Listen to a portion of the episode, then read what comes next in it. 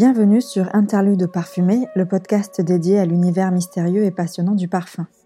Cet épisode est le deuxième volet de la série sur l'histoire de la chimie des parfums, toujours avec Olivier David, enseignant-chercheur à l'Université de Versailles-Saint-Quentin et expert en histoire de la parfumerie et de la chimie des parfums, que j'ai eu l'extrême privilège d'interviewer. Parler de l'histoire de la chimie des parfums, c'est parler de l'histoire du parfum et par ricochet de l'histoire de nos sociétés. Finalement, tous ces éléments sont imbriqués les uns dans les autres, et Olivier David est convaincu que l'histoire du parfum peut révéler certains aspects historiques et sociologiques de nos sociétés, et en particulier de la place des femmes dans les sociétés occidentales au fil du temps. À titre personnel, c'est un aspect du parfum que je trouve tout à fait passionnant. Voici un petit extrait de l'analyse d'Olivier David sur ce propos avant d'entrer dans le vif du sujet de notre épisode. On sait que sous Louis XIV, euh, c'était euh, extrêmement bien vu d'avoir des odeurs très fortes. Bah, il fallait couvrir euh, les, pestilences de Versailles, hein, malheureusement. Sous l'Empire, voilà, les odeurs très capiteuses vont être en grâce. Et puis juste après, quand c'est les, prémices de, la République, où là, la bourgeoisie impose quelque chose de très strict aux femmes. Il faut absolument être vertueuse et donc ne rien sentir, euh, que ce soit la propreté, mais sans, euh, sans chercher à attirer les hommes. Euh, c'est vraiment, ça, reflète l'histoire en fait du, de la femme et du, statut qu'elle a au sein des différentes sociétés. Quand on souhaite qu'elle soit vraiment en retrait, on, on, bannit les odeurs, et quand on, en quelque sorte, la séduction féminine est plus tolérée dans la société, d'un seul coup, les parfums reprennent de l'ampleur.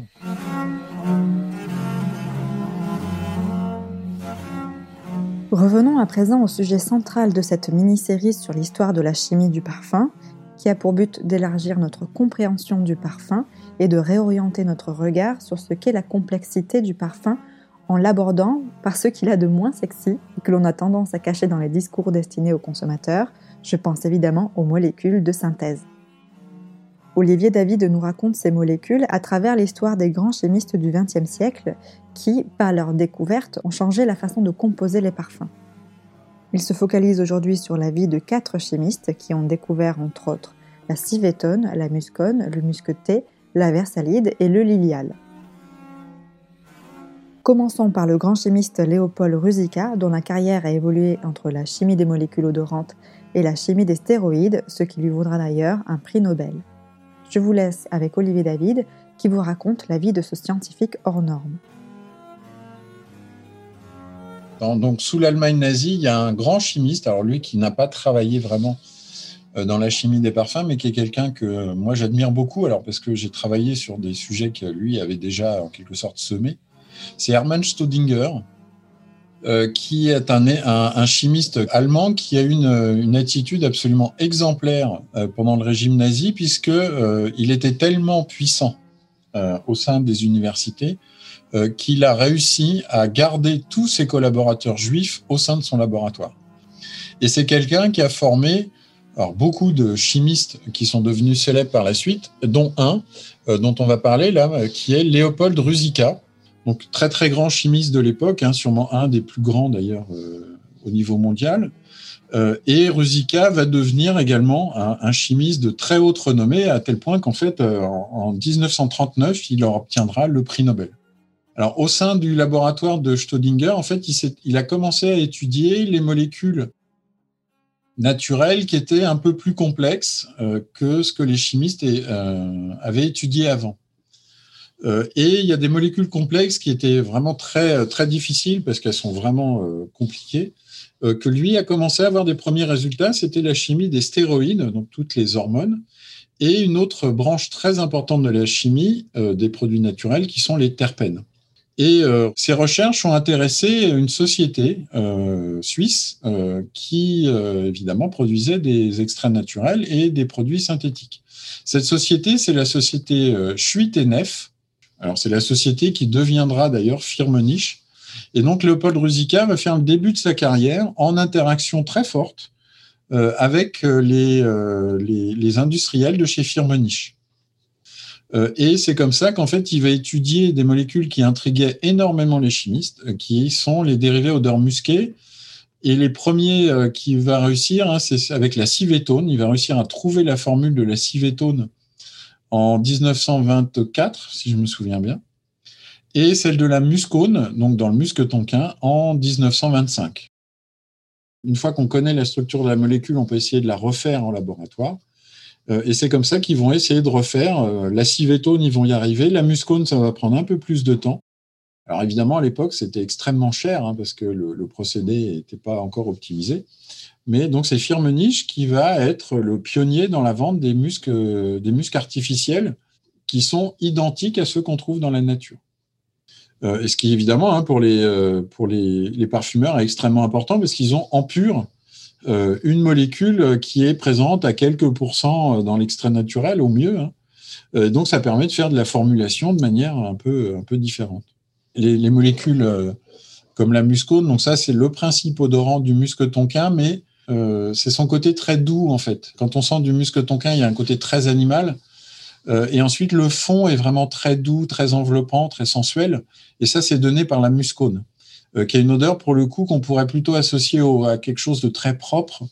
Euh, il y, a un côté sensuel qui fait un peu penser à une peau, euh, une peau un peu chaude, mais qui est vraiment extrêmement délicat, extrêmement doux, très enveloppant. la civetone a quand même un côté plus animal, plus, chaud, plus rond que la muscone.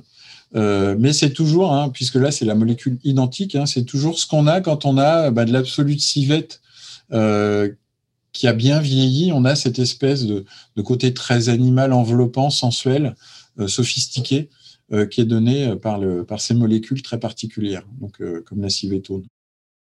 Évidemment, donc c'est quelqu'un de très doué. En 35, en 39, donc 1939, il obtient le prix Nobel.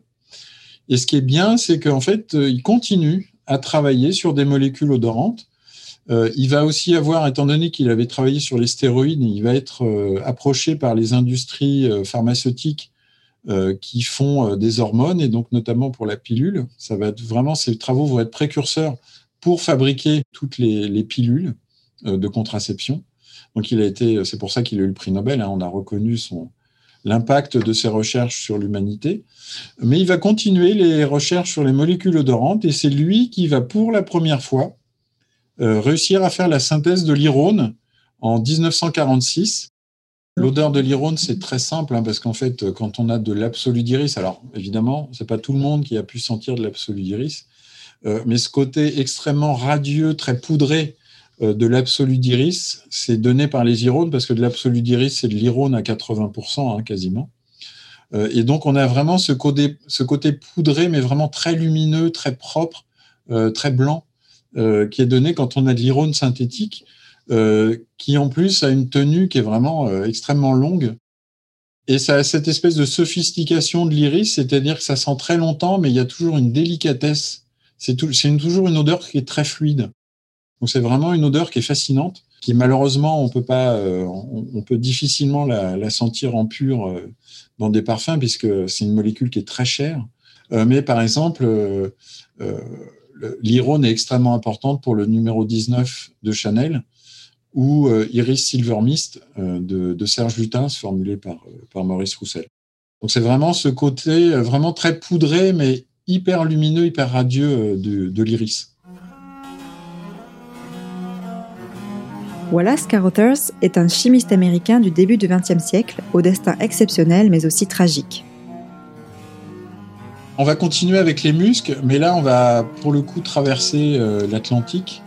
Euh, et malheureusement, c'est encore une histoire un peu tragique euh, qui, est celle de Monsieur Carothers, alors qui est un chimiste américain hein, pour le coup, et qui lui va travailler immédiatement, c'est un ingénieur, et il travaille chez Dupont de Nemours. Alors il dirige un grand labo de recherche, donc c'est vraiment la R&D. Et donc en 1930, c'est dans son laboratoire qu'on découvre le néoprène. Et coup sur coup, ils ont une deuxième découverte qui est une autre matière plastique, qui est celle des polyesters. Au cours des recherches sur les polyesters, euh, ils vont faire une découverte. On ne sait pas bien comment, en fait, hein, puisque là, eux, c'était vraiment un laboratoire de recherche sur les matières plastiques, donc euh, ils n'avaient pas d'intérêt euh, particulier pour les molécules odorantes, mais ils vont, au cours de ces recherches sur les polyesters, découvrir une molécule qui est ce, alors ce qui va s'appeler éthylène bracillate, hein, puisque ça va être fabriqué à partir d'un acide brasilique. Alors, je pense que eux, en eux-mêmes, n'étaient pas capables de, de, de, voir si c'était intéressant ou pas trop. Mais en tout cas, étant donné que ça avait une odeur euh, vraiment atypique, ils ont dû aller chercher des parfumeurs qui leur ont dit mais attendez, ça c'est vraiment hyper intéressant, c'est une molécule qui est qui est musquée, euh, on n'en a pas tant que ça, euh, c'est super bien. Et donc l'éthylène bracillate ou musc en fait, c'est un musc qui a une structure qui ressemble beaucoup à la muscone naturelle notamment, mais qui peut être obtenu avec des coûts mais ridiculement faibles. Et en plus, une facilité de production euh, qui faisait qu'on pouvait avoir des tonnes qui sortaient de l'usine sans difficulté. Euh, donc ça, c'est en quelque sorte une, petite branche qui dévie d'une recherche fondamentale qui est absolument pas dirigée vers les, odeurs, et puis, euh, il a continué, euh, et en, donc là, c'était en 1933, et deux années plus tard, en continuant, là, pour le coup, on revient dans la chimie des polymères, il découvre le nylon, qui va être la découverte de sa vie. Et alors, ce qui est très particulier, malheureusement, pour le pauvre Carozers, hein, c'est que donc il a une carrière qui est fantastique, hein, puisqu'il fait des découvertes euh, phénoménales. Pour lui, en quelque sorte, la, partie du musc du musqueté, c'est c'est des petites miettes en quelque sorte euh, qui sont importantes pour les parfumeurs, mais pour lui, c'était un tout petit sujet annexe en quelque sorte. Hein. Euh, mais il fait trois, trois découvertes fondamentales sur trois plastiques qui vont être produits à, des échelles énormes et puis qui vont modifier, hein, puisque euh, le nylon et le polyester, ça va donner euh, toute, la mode qu'on va connaître ensuite dans les années 50, 60. Mais malheureusement, cet homme qui était extrêmement investi dans sa recherche était aussi extrêmement dépressif. Et il pensait que même, euh, même avec ces découvertes-là, il était pas, il pensait qu'il n'avait pas suffisamment fait pour sa société, alors ce qui est quand même un comble avec tout ce qu'il a découvert. Et sa sœur va mourir de maladie en 1937 et ça va l'affecter tellement euh, moralement en fait qu'il va se suicider. Le côté tragique de l'affaire, c'est que sa femme était enceinte et accouchera de leur fille sept mois après la mort de son papa, euh, le pauvre. Et donc là, moi, là, c'est vraiment quelque chose d'important parce que je sais quand on a, on, a fait la conférence et que Calice Baker était présente, elle a été extrêmement touchée par cette histoire. Elle a dit, mais voilà, moi, mes étudiants, quand euh, on formulera avec du musqueté, je veux absolument qu'ils connaissent cette histoire, c'est hyper important. Euh, pour nous, c'est le muscle qu'on met partout parce qu'il coûte pas cher, il est hyper puissant, il est, il est biodégradable, c'est le muscle parfait. Et je veux qu'ils connaissent l'histoire de, de, ce pauvre monsieur euh, qui, euh, qui s'est donné à fond et qui est quand même, qui s'est quand même suicidé. Quoi. Et si on veut décrire l'odeur hein, du musqueté, c'est réellement l'odeur de l'assouplissant. c'est cette fameuse odeur musquée que les gens, les gens aiment tant. C'est ce côté très confort d'une d'une serviette moelleuse, hyper douce. Il y a, vraiment ce côté euh, très pelucheux, euh, très doux, très, très propre, euh, qui est apporté par le l'éthylène bracillate. Donc c'est vraiment très très important en formulation de parfumerie.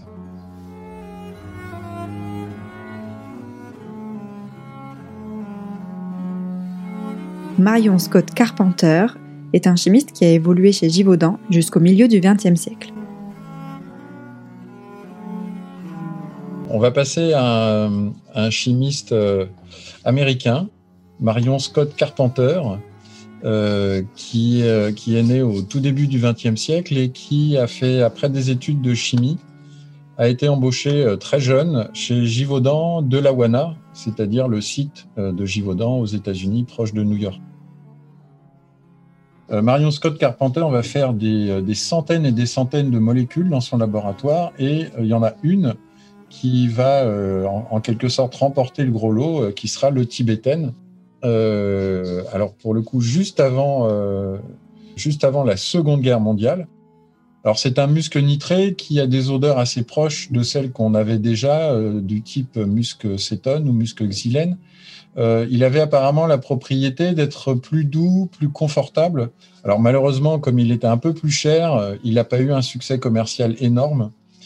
Et en plus, à partir de la fin des années 70, euh, les muscles nitrés vont montrer des problèmes de sensibilisation et vont progressivement disparaître euh, de la, de la parfumerie. Euh, donc ça commence en 76 et en 91, dans mon souvenir. Ils sont tous interdits sauf le muscle cétone qui est encore utilisable de nos jours parce que c'est celui qui présente aucun danger. Et Marion Scott Carpenter, au moment où il travaillait sur les muscles nitrés, va découvrir, en même temps que d'autres chercheurs dans le monde, une nouvelle famille de muscles qui vont s'appeler les muscles polycycliques aromatiques.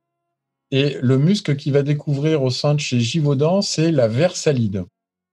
Euh, donc c'est un muscle polycyclique. Euh, le représentant qu'on connaît le plus a été découvert un peu après, il s'appelle la galaxolide. Euh, donc il y a ce côté extrêmement confortable, très cotonneux, très doux, qui va être utilisé mais vraiment universellement dans les lessives, les adoucissants, et qu'on va associer, nous, à la douceur et à la propreté.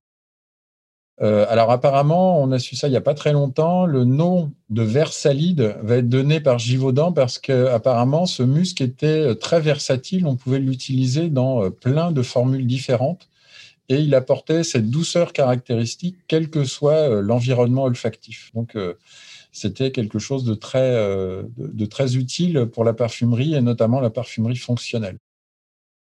On va découvrir dans les années 70, donc bien 20 euh, ans après sa découverte, euh, que la versalide a une propriété euh, assez gênante. C'est que en contact avec la peau, elle pénètre dans l'épiderme et elle colore en bleu les organes internes. Alors, c'était, les tests avaient été effectués sur des rats et tous les organes internes des rats sur lesquels on avait étalé une, pommade où il y avait de la versalide avaient les organes teintés en bleu. Euh, donc évidemment, euh, immédiatement, la Versalide va être retirée du marché par Givaudan. Il n'y a jamais eu de plainte euh, de personnes qui auraient eu des soucis de santé parce qu'apparemment, ça n'entraînait pas de, de, maladie, heureusement pour les clientes et les clients qui utilisaient ce composé. Et puis, le grand succès de Marion Scott Carpenter, ça va être la découverte d'un composé à odeur de muguet euh, puisqu'on connaissait depuis les années 1905 l'hydroxycitronellal, qui permettait de reconstituer l'odeur du muguet. Et lui va découvrir une molécule euh, qui va s'appeler le lilial. Euh, alors l'histoire en interne est un peu particulière, puisqu'il va découvrir cette molécule en 1946, donc au moment où vraiment il est très jeune chez Givaudan.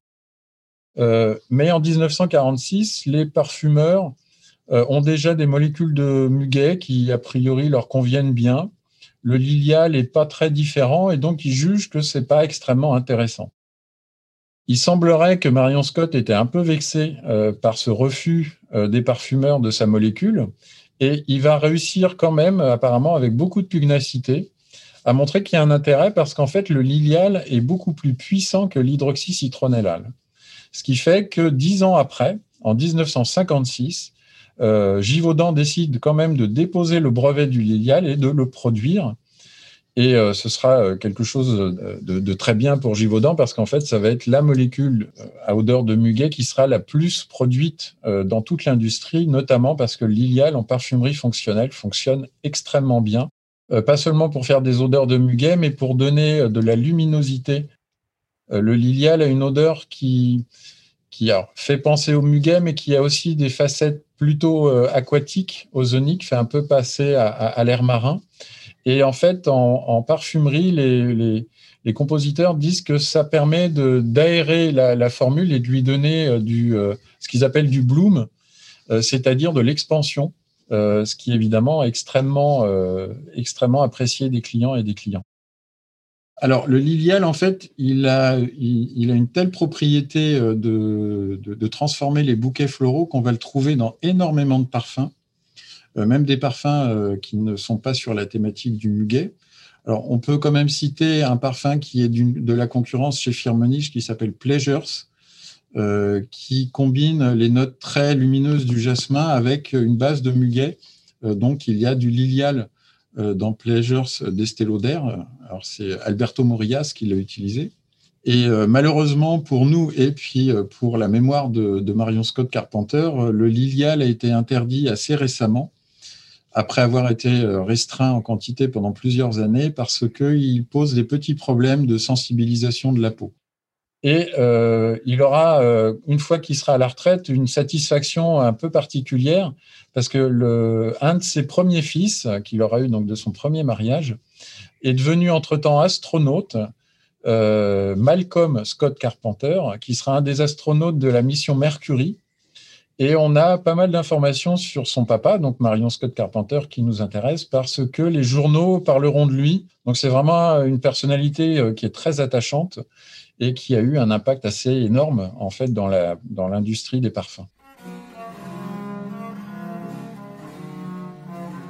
Passons au dernier chimiste de l'épisode, le docteur John Hall, qui a eu une carrière absolument retentissante chez la maison IFF. À New York, il y a une grande partie des sociétés euh, de matières premières et de parfums euh, qui sont basées. Et on, va rester dans la ville, mais on va changer de, société et on va aller chez IFF pour euh, voir les travaux du docteur John Hall, euh, qui travaillait donc dans le service de recherche et développement euh, de, International Flavors and Fragrances, euh, qui d'ailleurs, grâce à toutes ces découvertes, va devenir le vice-président de la recherche et développement, parce que comme on va le voir, en fait, il va découvrir des molécules extrêmement importantes pour la parfumerie, qui vont rapporter énormément d'argent à sa société en fait, c'est une personne qui était extrêmement curieuse et qui va aller fouiller en fait là où les personnes auraient dit bon non ça c'est pas très intéressant. Et c'est comme ça qu'il va découvrir un certain nombre de molécules, dont deux euh, qui vont avoir un impact absolument énorme. Il va avoir euh, dans une année absolument euh, merveilleuse en 1969 une série de trois découvertes qui vont être importantes, notamment pour, pour une des molécules qui est le cachemiran euh, qui est une molécule justement qu'il a découvert en, en, essayant de jouer, hein, il n'y a pas d'autre mot, avec euh, les molécules qui servent à fabriquer la galaxie solide. Euh, le cachemiran, il est à la fois musqué, mais il est aussi boisé, il est un peu ambré, il a des facettes un peu terreuses qui le rapprochent du patchouli. Euh, il a un côté assez doux qui peut le rapprocher. Euh, certains parfumeurs parlent même de notes un peu héliotropine ou vanilline, donc très douces. Et il y a même on peut percevoir quelques facettes fruitées. Donc c'est extrêmement rare, ça en parfumerie, d'avoir une molécule isolée, pure, dans laquelle il y ait autant de facettes.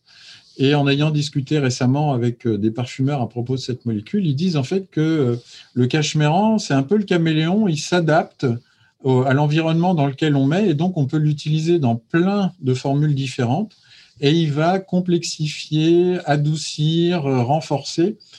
C'est un petit peu un ingrédient magique, alors qu'il faut savoir maîtriser, mais qui permet de faire des choses absolument extraordinaires en formulation de parfum.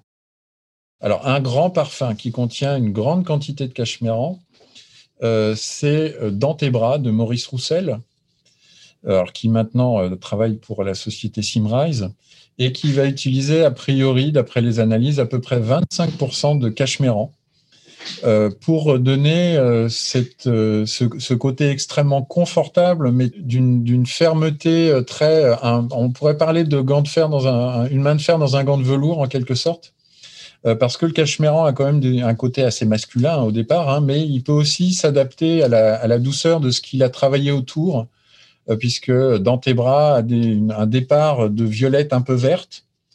Et ensuite, tout ce que Frédéric Mal a appelé un, gros bloc de cachemiran est enrobé euh, dans des, notes très douces, euh, un peu héliotropine, légèrement vanillées et très musquées, qui lui donne vraiment, on pourrait considérer que c'est un espèce de sofa extrêmement moelleux, extrêmement accueillant.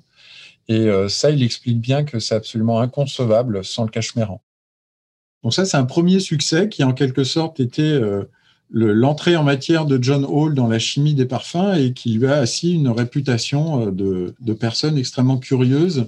Et euh, la même année, en septembre et en novembre, il va découvrir deux molécules, assez originales, mais peut-être moins connues en parfumerie. Une molécule qui s'appelle la maritima, qui est un produit qui sent, qui sent la marée euh, c'est des très, très, une des très très rares molécules qui a une odeur euh, de d'algues euh, ou de, de, bord de mer et qui a une structure complètement différente de celle que l'on utilise d'habitude en parfumerie, qui est la calone. et donc c'est intéressant d'avoir comme ça des molécules qui ne se ressemblent pas du tout, mais qui ont des odeurs qui sont complémentaires dans la même thématique, des odeurs marines. Et puis un peu après, il va découvrir une molécule de la famille des bois ambrés qu'on appelle la piconia, et donc à ces odeurs de bois euh, assez sec, C'est-à-dire, alors comme, comme disent les parfumeurs, c'est un bois nerveux. c'est un petit côté presque agressif. Je crois que de nos jours, la piconia est vraiment plus beaucoup utilisée. Et étant donné sa puissance, de toute façon, elle n'était utilisée qu'en quantité très faible dans les formulations. Ce qui va réellement être une, une découverte explosive de John Hall euh, chez IFF, ça va être l'ISOE Super. Donc là, ce sera un petit peu plus tard. Il va reprendre des travaux qui avaient été faits euh, quasiment 20 ans avant euh, par un chimiste allemand qui s'appelait Gunther Olof. Et John Hall a repris ses études et il a, il a continué les recherches de Gunther Olof et il va trouver une molécule qui va être extrêmement puissante avec des odeurs bois, de bois et euh, d'ambre qui sont euh, vraiment euh, inégalables. L'isoe super est une matière absolument fondamentale en parfumerie, même de nos jours, hein, puisque c'est un peu comme le cachemiran, il y a plein de facettes dans l'isoe super, mais surtout on peut l'employer à plein de choses en parfumerie. Ça donne de la structure, ça donne des facettes boisées, mais ça peut être aussi bien du cèdre que du vétiver. Il y a des facettes ambrées, il y a des facettes un peu florales euh, qui la rapproche des ionones, ce qui fait que ça marche bien avec les ionones et les méthylionones. Et ça se fond bien avec les odeurs musquées telles que la galaxolide. Euh, et au final, en fait, l'isoe super va être utilisé en grande quantité, donc il y en aura dans quasiment toutes les formules euh, à partir des années 80. Et on aura même des parfums dans lesquels il y a 80% d'isoe super parce qu'on peut faire ce qu'on veut avec et qu'il suffit de mettre quelques, quelques matières qui, euh, qui facettent l'isoe super pour faire un parfum euh, qui est, euh, qui est une belle structure et une, très bonne diffusion. on peut citer par exemple Jean-Claude Elena, hein, qui a beaucoup utilisé l'isoe super dans ses compositions, parce que tel que Jean-Claude Elena l'utilise, il apporte beaucoup de transparence, beaucoup de fluidité, mais en même temps de la, solidité à la structure. Et par exemple, Terre d'Hermès, euh, serait absolument inconcevable s'il n'y avait pas l'ISOE super. Euh, c'est vraiment le parfum dans lequel on peut imaginer que l'ISOE super a été utilisé au maximum de son potentiel. Euh, il y en a un autre que j'aime énormément, dans lequel il y a beaucoup d'ISOE super, c'est le parfum qui s'appelle Perle de Lalique de Nathalie Lorson chez Firmenich, et dans laquelle elle, elle utilise l'ISOE super pour soutenir une structure florale plutôt rose, mais assez poudrée aussi, euh, très délicate. Et l'ISO Super apporte cette structure euh, vraiment de la tenue, euh, de la fermeté, mais en soutenant toute la délicatesse des notes qu'elle a ajoutées au-dessus. Et on sait que comme elle a utilisé énormément de matières extrêmement chères dans la formule de perles, elle a en quelque sorte utilisé l'ISO Super comme un remplissage très peu onéreux, ce qui fait qu'elle aboutit à une formule qui est, qui est tout à fait raisonnable au niveau prix, mais qui a une qualité olfactive absolument phénoménale. Donc là, John B. Hall, à partir des années 70, où il découvre l'ISO super, euh, va évidemment être euh, tout à fait célébré par la profession parce que c'est euh, c'est vraiment une découverte majeure de, de, la chimie des parfums. Donc c'est vraiment quelqu'un, si on fait un peu le bilan de, tous les chimistes qu'on a vus jusque, jusque-là, en fait, un chimiste découvre en général une, deux, peut-être trois molécules intéressantes. Dans le cas de John Hall, euh, on voit qu'il a eu voilà, un éventail assez important de, découvertes dans ce domaine qui était en plus euh, dans, le, dans les années 70-80 extrêmement étudié par tous les acteurs euh, du domaine. Hein. Donc c'est vraiment quelqu'un qui a eu beaucoup de chance, on imagine, mais parce qu'il était sûrement extrêmement tenace, extrêmement pugnace et qu'il savait ce qu'il voulait.